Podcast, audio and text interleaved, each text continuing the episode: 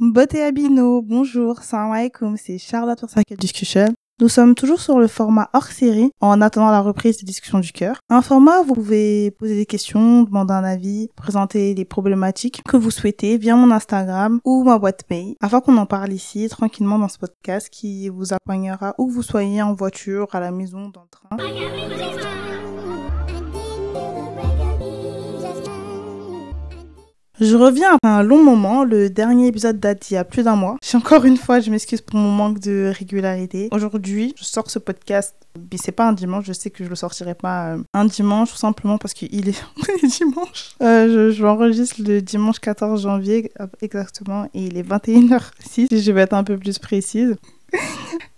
En fait, ça me fait rire de. Je sais pas pourquoi je rigole. Vous allez dire, mais elle est tarée, elle a commencé son podcast, ah, stop débarque toute seule. Non, en fait, euh, ce qui s'est passé, c'est qu'en ce moment, j'essaye de sortir de ma procrastination. Parce que je suis une personne qui procrastine énormément. Là, je me mets des objectifs fixes que je dois suivre de A à Z. C'est-à-dire que j'étais en train de trier mes affaires. Je faisais du grand tri dans ma chambre, dans mes papiers. Vraiment, euh, je fais du grand tri. J'ai déjà fait du tri, enfin, j'en fais régulièrement. Mais à chaque fois, je marque une pause où je me dis, bon, c'est bon, j'ai fait un peu de tri. Euh, le reste, je le mets dans tel carton et dans tel carton et je reviendrai plus tard. Et au final, dans ces cartons, j'accumule encore de nouvelles choses et puis je me dis, ah, je le ferai plus tard. Et à ce rythme-là, bon, on s'en sort jamais. Et là, je me suis dit, non, tu sais quoi, j'ai pas m'arrêter de trier jusqu'à ce que les cartons soient vides. Tant que les cartons ne sont pas vides, tant que tout n'est pas classé et aéré pour que ma chambre et mon espace de vie soient meilleurs, bah, je continuerai de ranger, je vais pas m'arrêter en fait. Donc, euh, c'est ce que je faisais ces derniers jours. Et c'est en faisant ça que je suis tombée sur une fiche du podcast que j'ai écrite il y a plusieurs, euh, ouais, plusieurs mois, alors je peux dire plusieurs mois. C'était trois questions qu'on m'avait posées sur mon Instagram. Je me rappelle, je suis même plus sûre de qui m'avait posé les questions pour vous dire. Et j'avais noté, j'avais noté sur un papier, j'avais noté les questions, j'avais noté euh, mes réponses, tout. Donc ça veut dire, euh, j'avais tout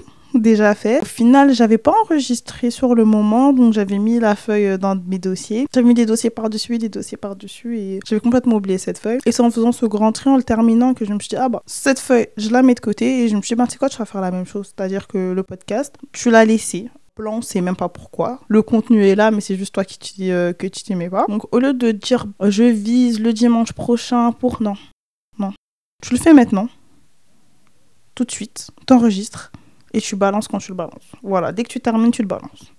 Comme ça, c'est fait. Et après, tu reprends ton rythme de un dimanche sur deux. Allez hop, c'est parti. C'est euh, la pression que, que je me suis mise. Ainsi, aujourd'hui, j'ouvre ce nouveau thème avec vous, celui que j'ai nommé la maturité religieuse. On m'a posé trois questions sur Instagram et les trois questions sont quand tu étais chrétienne, est-ce que pour toi Jésus était Dieu? Quelle place avait-il pour toi? Et comment as-tu pu le concevoir en tant que prophète en étant musulmane par la suite?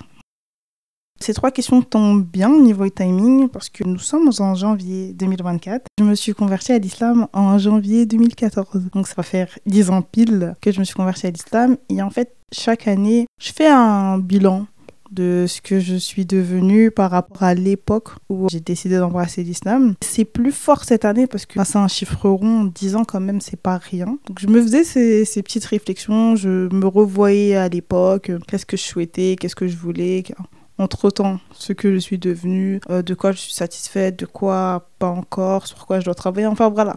J'étais un peu dans cet état, donc du coup quand j'ai revu le papier, avec ce que j'avais écrit à ce moment-là, ça m'a remis dans un mood et je suis vraiment contente bah, d'en parler avec vous là. Euh, à ce moment-là et de le partager avec d'autres personnes qui sont musulmanes ou qui ne le sont pas ou qui sont converties ou qui ne le sont pas du tout.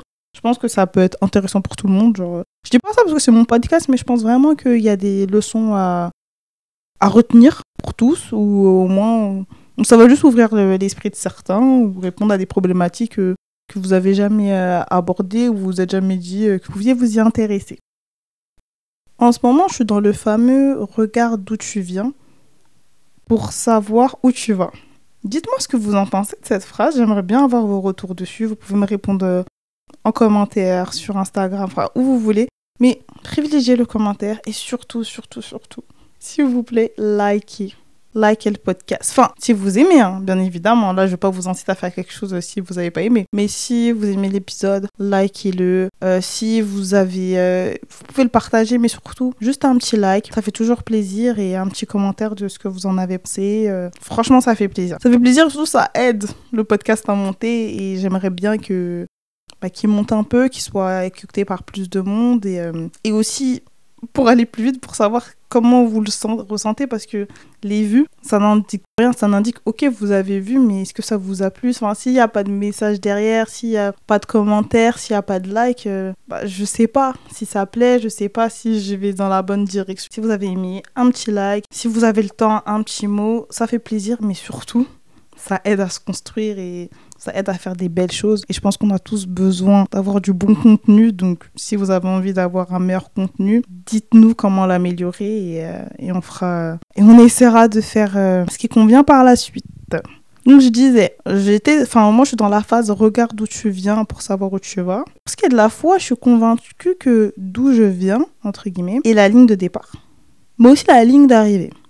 Je m'explique. À l'époque, j'avais connaissance sur l'islam, une pudeur totalement différente, un mode de vie aussi différent qui ne s'y est pas à ce que recommande l'islam. Mais pourtant, quand je me suis convertie, j'avais une très très forte conviction en l'unicité de Dieu, en la véracité du récit coranique et euh, une forte admiration pour la vie du prophète Mohammed, paix et bénédiction soit sur lui. Et là, je tends à revenir vers cet même état de conviction intense c'est juste que cette fois-ci, j'ai acquis un peu plus de savoir, de connaissances, mon comportement a changé, mais ce qui différencie l'époque à maintenant, c'est que j'ai eu plusieurs interactions avec les autres et euh, lors de la recherche de science.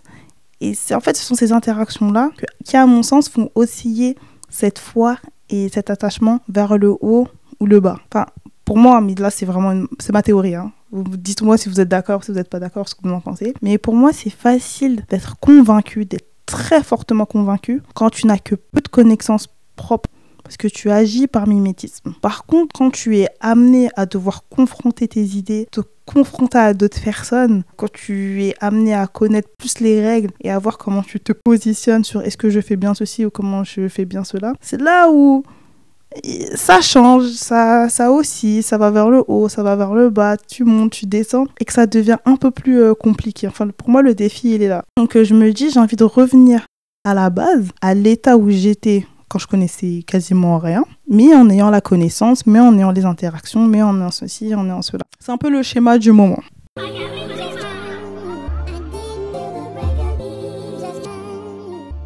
Les enfants agissent souvent par mimétisme. Ma conversion à l'islam date de l'année 2014, comme je l'ai dit. J'avais 15 ans. Donc, il faut se dire que toute ma période chrétienne est une période de vie liée à l'enfance. J'ai été un enfant, on est dans une famille chrétienne. Euh, traditionnellement, ma famille est catholique. Pour la petite histoire, mon grand-père, le père de ma mère, était en voie de devenir prêtre au Congo. Il a suivi un enseignement religieux pour entrer dans les ordres, mais il a dû abandonner euh, son projet parce que ses parents sont décédés et il était l'année euh, d'une grande fratrie. Donc plus tard, il, il a travaillé pour pouvoir aider un peu tout le monde. Il s'est marié, il a eu ses enfants, mais il n'a pas perdu cette foi. Donc ses enfants, il les a bercés dans cet euh, enseignement très catholique. Et que c'est dans le catholicisme qu'émerge le concept de Trinité, qui n'est pas présent dans toutes les branches du christianisme. La Trinité est le fait de diviser la divinité en trois formes, avec le Père, le Créateur, le Fils Jésus-Christ de Nazareth et le Saint-Esprit, qui ne font qu'un. Donc oui, quand j'étais plus jeune, à cette époque-là, pour moi, Jésus était Dieu. Je croyais au principe de Trinité, je faisais le signe de croix, ma mère me faisait porter une croix avant de me rendre à l'église, j'étais dans le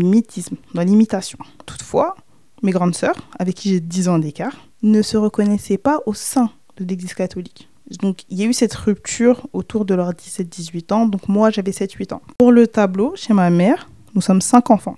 Je suis la quatrième. Je parle plus en détail de ma famille dans le premier épisode hors série Charlotte en vrac. Mes deux premières grandes sœurs sont allées au catéchisme. Une partie de leur scolarité a été en école catholique, ce qui n'a pas du tout été le cas de l'enfant numéro 3 et de moi. Bon, après ma petite sœur Bon, après ma conversion à l'islam, ma petite sœur a été inscrite en école catholique et elle a fait euh, aussi euh, des années de catéchisme. Mais euh, à l'époque dont je vous parle, bah, ma petite sœur, c'était un bébé. Donc, nous, les seules personnes de la famille qui avaient vraiment suivi la bonne voie familiale de transmission religieuse, c'était mes grandes sœurs.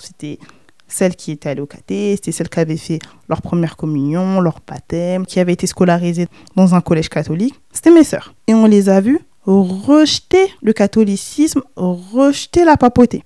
Elles sont passées de je fais comme maman à je crois par moi-même en me basant sur mon apprentissage, je développe ma propre foi. Donc moi, je les ai vus, j'ai vu mes grandes sœurs avoir cette maturité religieuse quand j'avais 7-8 ans. Elles ont changé d'église. Et les nouvelles églises qu'elles fréquentaient, souvent des églises évangéliques, avaient une forte population d'Afrique subsaharienne et des Antilles. J'allais de temps en temps avec elles il y, a un fossé entre les églises évangéliques à majorité africaine noire euh, anti et des églises euh, catholiques. tu, tu, sens la différence. Et moi, franchement, j'aimais bien être avec mes... Je préférais être avec mes sœurs, c'était convivial, c'était ambiancé. Euh, souvent, à la fin, il y avait de la nourriture. On pouvait manger des brochettes et tout. Donc, j'aimais bien aller avec elles. Et du coup, ben, je remarquais que les discours n'étaient pas, n'étaient pas les mêmes ils n'avaient pas les mêmes discours et surtout dans ces églises-là, on rejette euh, le principe de papoter, le fait qu'il y a un chef euh, qui, euh, qui décide un peu pour toute la communauté. Et ça, c'est quelque chose qui m'avait marqué. Que déjà, je me posais des questions sur le concept, le principe de papoter. En me disant, mais pourquoi il y a un chef? Pourquoi c'est pas que Dieu et moi? Pourquoi lui? Je comprenais pas pourquoi il y avait un intercesseur. Pour moi, c'était questionnable. Et là, je voyais qu'il y avait d'autres chrétiens comme nous qui nous ressemblaient en plus, qui avaient les mêmes origines que nous, qui avaient les mêmes codes que nous, qui se posaient les mêmes questions et qui se questionnaient sur la même chose et qui refusaient euh, tout simplement le concept. Je me disais, bah, en fait, euh, si ça te plaît pas ou si tu trouves ça un peu bizarre, t'es pas folle et tu n'es pas toute seule. Il y a d'autres personnes qui peuvent trouver ça aussi bizarre et c'est intéressant de voir les opinions des uns et des autres. C'est comme ça que je me suis détachée à mon tour de la phase je fais comme maman du mimétisme pur et dur. Concernant le fait qu'il y avait un créateur des cieux, de la terre, sur ce point, je n'ai jamais douté. Ça, c'est une croyance, enfin la croyance que Dieu existe, elle est trop ancrée en moi. Tellement que c'est factuel. C'est, je le sais. Je n'ai aucune gêne à partager cette information. Mais pour la Trinité, à partir de cette période, j'ai développé un certain malaise. C'est-à-dire que je n'avais pas cette conviction je n'avais pas le même je sais, je l'affirme, je confirme. Ce qui, faisait, ce qui faisait que je me sentais très très mal, parce qu'à mes yeux, j'avais un problème de foi à résoudre. Et au collège, enfin, c'est la période où, parce que bon, là, on passe vers le collège, c'est la période où tout le monde s'affirmait dans sa foi, dans son identité, dans sa culture. Et moi, bah, j'étais chrétienne, je me sentais chrétienne, j'aimais euh, le concept, j'aimais bien aller à l'église avec mes sœurs. Mais quand venaient les questions en lien avec la Trinité, bah, moi, j'étais mal à l'aise.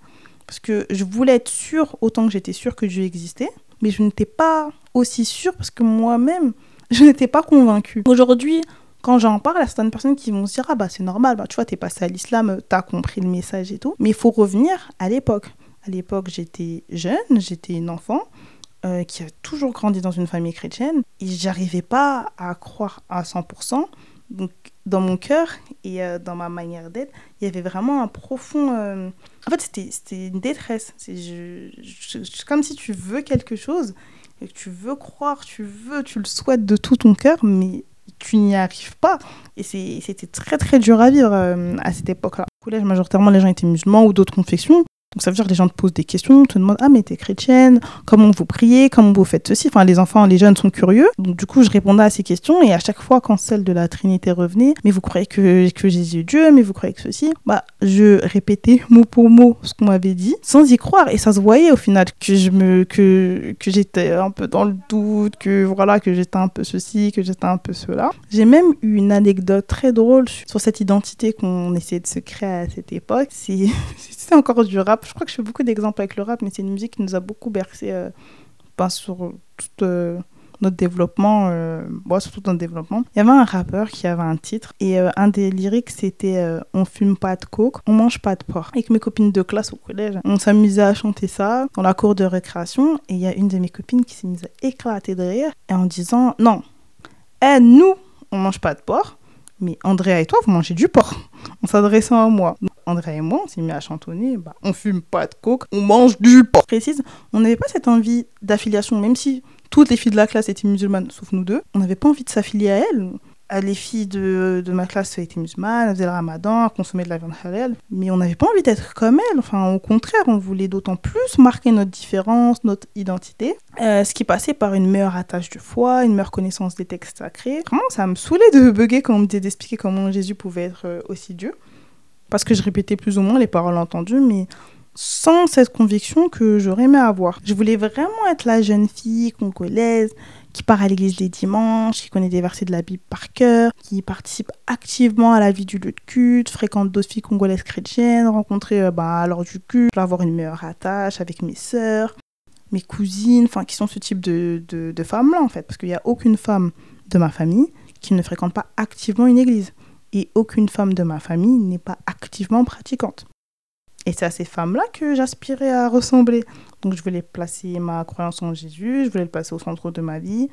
Je n'y arrivais juste pas. Donc euh, j'étais dans un paradoxe.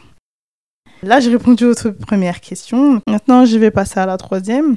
Comment as-tu pu le concevoir en tant que prophète? En étant musulmane par la suite. J'ai pas eu d'effort à faire. Euh, j'ai eu à ma conversion la même conviction à le croire que j'ai pour conviction que Dieu existe. C'est de cette manière que j'ai pu débloquer le malaise que j'avais et par la suite me distancer de mes inspirations euh, de femmes croyantes. J'ai pas le choix de toute façon. Euh, je pouvais pas être comme mes tantes, mes soeurs et mes cousines.